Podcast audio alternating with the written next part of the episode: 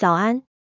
感谢您收听二零二三年八月一日每日听管理 AI 语音播报服务。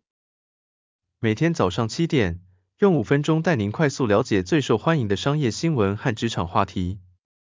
欢迎您至 Apple Podcast 或 Spotify 搜寻每日听管理，并订阅节目，还能一次浏览过往集数。另外，只要在经理人官方 LINE 聊天室输入“听书”两个字，就能解锁限量的隐藏优惠。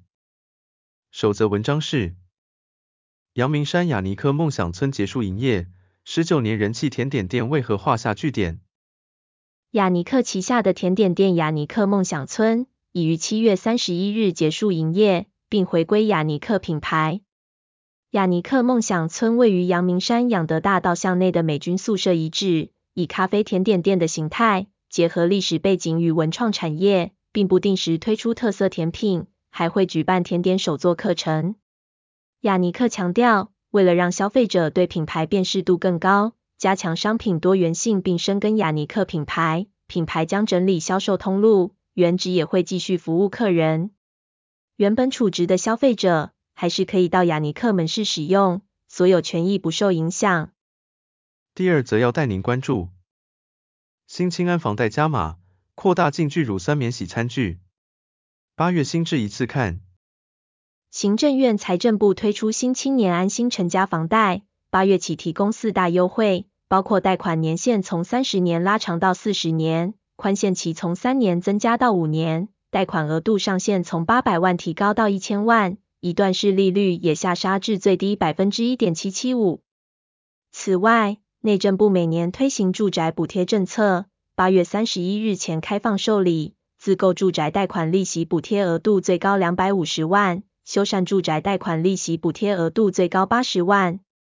另外，卫福部心理健康司推出免费咨商，十五至三十岁年轻族群年享三次免费心理咨商，每人拨四千八百元经费。环保署也公告修正的免洗餐具限制使用对象及实施方式。八月起，八类场所禁用聚乳酸免洗餐具，违者可处六千元罚锾。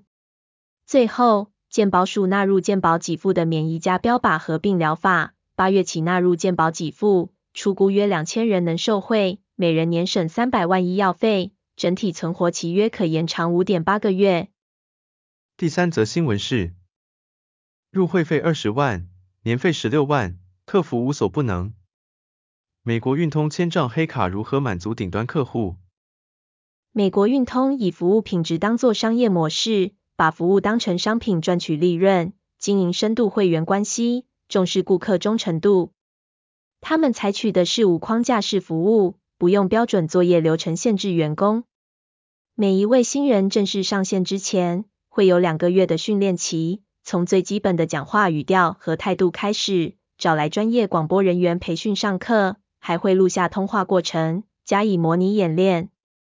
美国运通的守则之一是顾客绝对不能言语羞辱，目的就是希望员工远离恐惧。员工福利也是教育训练一环，主管要先喜欢工作，才能创造好的文化。最后带您关注，想管好团队，别再把自己当老板。成天纵揭露好主管的关键思维。成天纵在新书《管理者的养成》中，分享自己在职场超过四十年的经验，强调管理者的主要工作是监督管理所属人员和收集、处理、传输资讯。他认为好的管理者要做四件事：雇佣优秀人才，告诉团队方向，提供支持的环境，处理绩效低落人员。管理者用尽方法激发团队热情，包括做属下的支持者，放大人才的优点。用尽方法点燃员工的热情。